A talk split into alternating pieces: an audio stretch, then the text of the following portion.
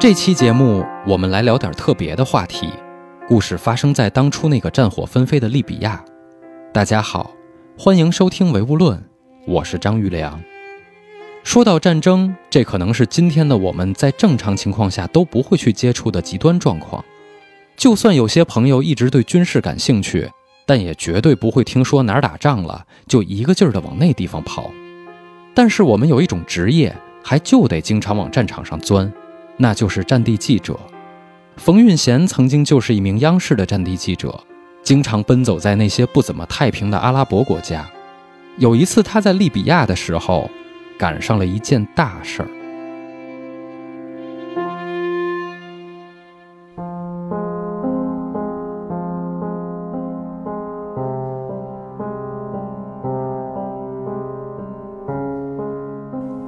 我原来其实是在阿拉伯语频道做主持人，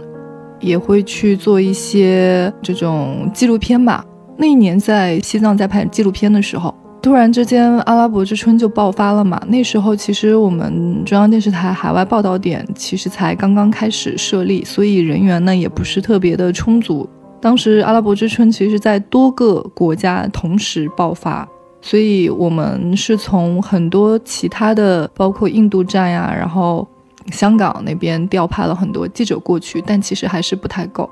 我后来就从西藏回来之后呢，就接到需求，就是说可能会去到这些国家，就先把所有的签证、护照这些先办起来，然后就办了嘛，也不一定会不会去，因为那时候毕竟我还不是驻站记者嘛，我其实还是隶属于阿拉伯语频道的一名员工。结果就是情势其实变化特别特别快，利比亚那头就需要人。其实我从接到通知到走的话，前后也不过一两天的时间就走了，也不知道是算运气好还是运气不好。然后第一次去到那样的一个地方，就碰到一个特别大的这个历史性事件嘛，就卡扎菲政府陷落。这一段经历其实对我影响还是挺大的。那是二零一一年的时候。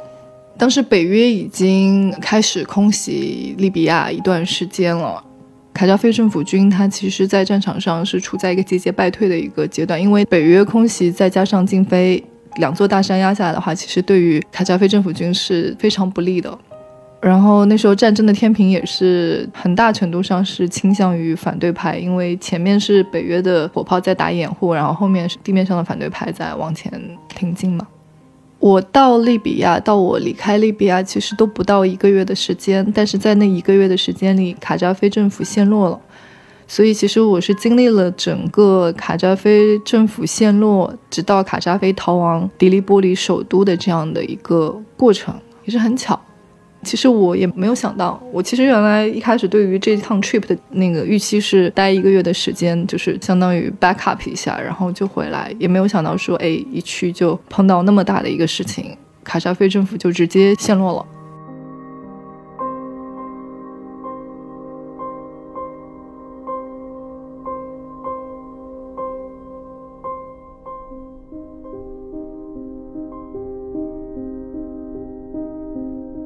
只在利比亚待了一个月，就刚好赶上卡扎菲倒台，还真说不好这是幸运还是不幸。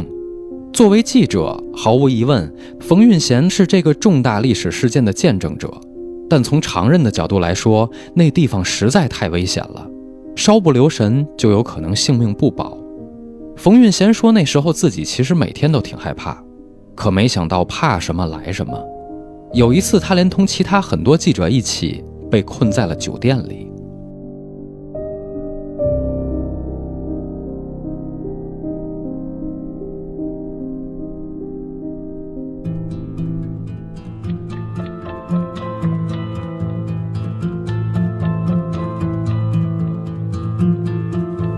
当时情况其实真的挺危急的，外面北约的炮火就我们都能够听得见，非常非常的密集。我们原来是和利比亚的这个。新闻官呀，然后这些都是住在同一个酒店里面嘛。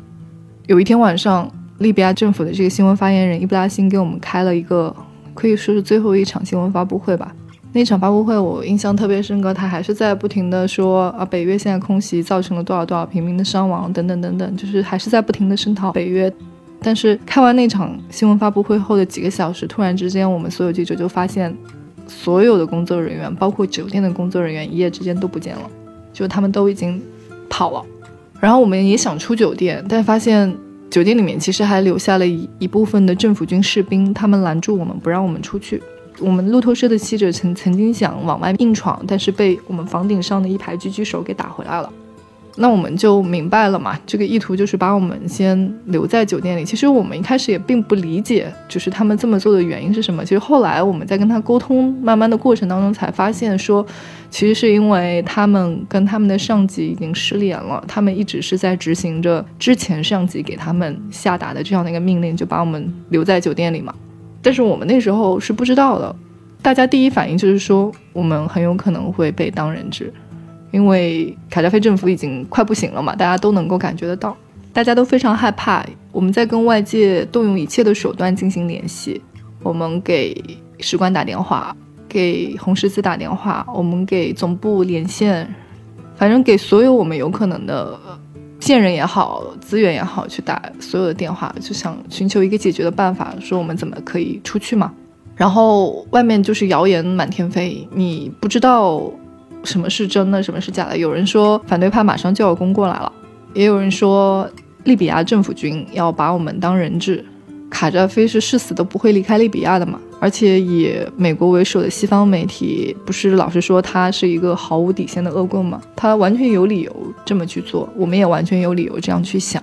然后我们就开始想尽一切有可能的办法去进行防御和自救，包括。去拿一些 A4 纸，拿一些笔，在上面用阿拉伯语写“记者，记者，请不要开枪”，因为我们会假想说，当反对派打进来的时候，我们要怎么样告诉他们我们是平民，没有武器，能够自保。然后我们去房间里拿巨大的床单，用那个黑色胶条贴上 TV 或者是 Press 这种字样，去挂在那个酒店楼梯朝外的那一面，让人进来的时候就能看到说，哎，这边是 Press 或者是 TV。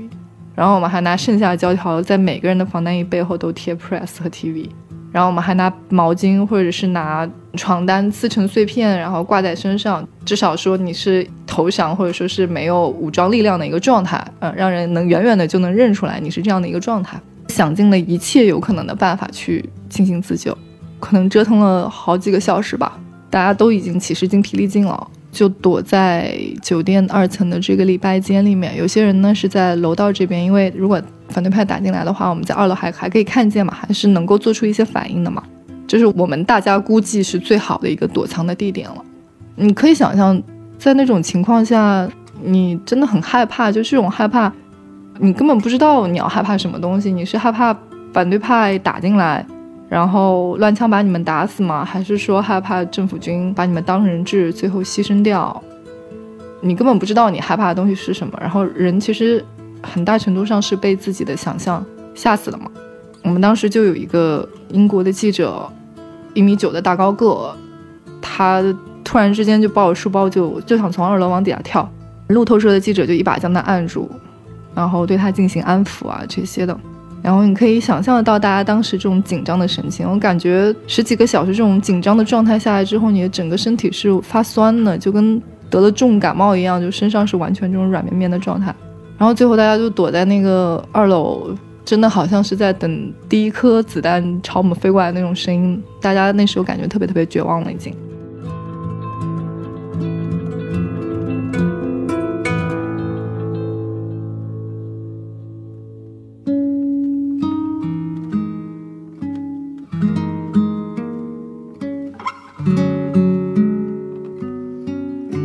故事讲到这儿，我们今天要说的物件终于要派上用场了，那就是防弹衣。太平日子里，这东西我们见都见不到，但在冯运贤所处的状况下，防弹衣就相当于自己的一条命。就在那些记者被围困的节骨眼上，冯运贤一个同事的防弹衣竟然丢了。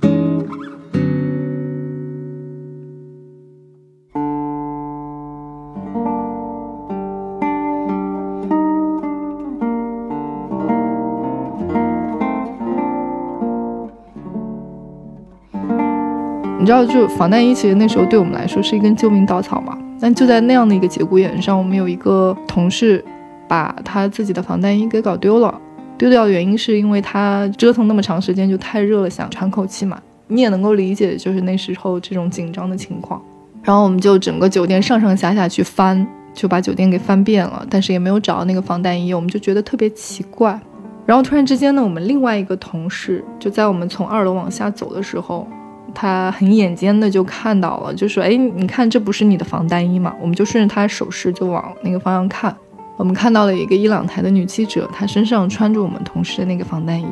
一时之间呢，我们大家其实都不知道该怎么办才好。我们是想要回那个防弹衣，但是因为丢这个防弹衣是一个男记者嘛，让一个男记者在那种情况下去问一个女记者去要回她的防弹衣，其实是很难的。更何况那个女记者她自己是一个人来的，也没有什么同伴，本来就是一个孤立无援的一个状态了。我们都非常的犹豫。然后后来那个。丢防弹衣的男记者就说：“要不然就算了吧，就就别别问他要了。”然后我们不干，因为我们也会担心同伴的安危嘛。另外一方面，就我们四个人是有防弹衣的，如果就他一个人不穿防弹衣的话，我们其实也说不过去。所以我们就劝他去把防弹衣还是拿回来吧。但他不动嘛，不动之后，后来到最后就是我们另外的一个男同事就往伊朗台女记者那边走，我们另外的人呢，其实也不敢往过走啊，就远远的看着。然后我们就看到那个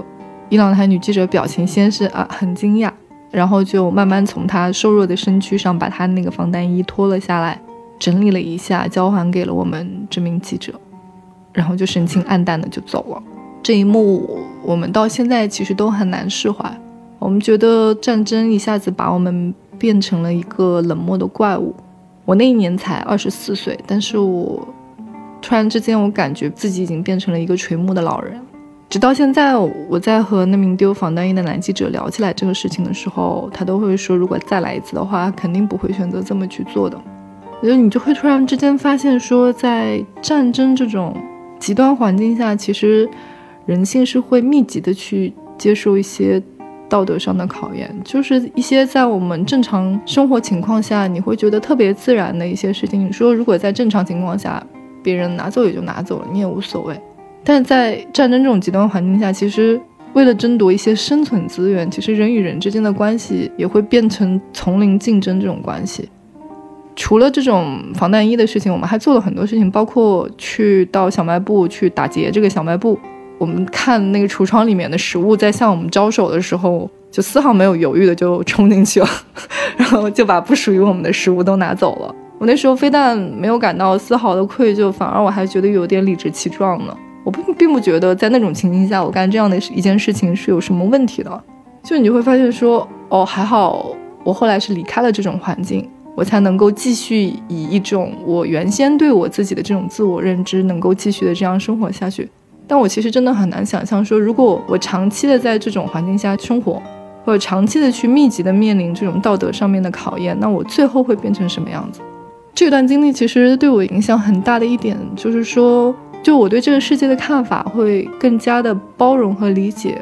我不会去太过于计较一个人个体的是非对错善恶。我能够理解很多人在很多情形下做出的选择是基于他过往的经历和当时当下的一个情景嘛。我可能更在意的说是怎么样可以去帮助去创造一个能够鼓励人去表达善的这样的一个环境。我觉得这个可能才是更加有意义和有用的。相对于你去计较或者说去纠结一个人一个个体的这种善恶对错。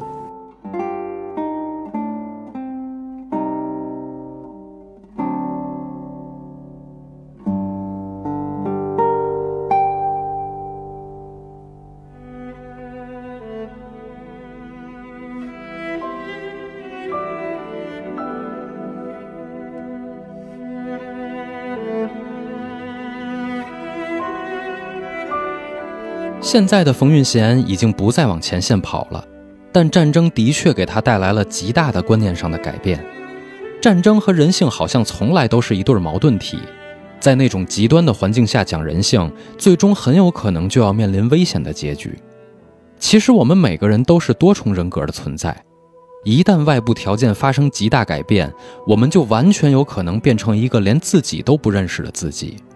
就好比冯运贤和那些记者。虽然抢的是已经没有人值守的酒店里的小卖部，但那也是他们在正常情况下肯定不会去做的事儿。不要在极端的状况下过多的谈论人性。这个世界本来就没有人绝对的十恶不赦，更没有人天真无邪。设身处地的想一想，假如真的置身战场，当你发现自己的防弹衣穿在了别人身上，你又会怎么做呢？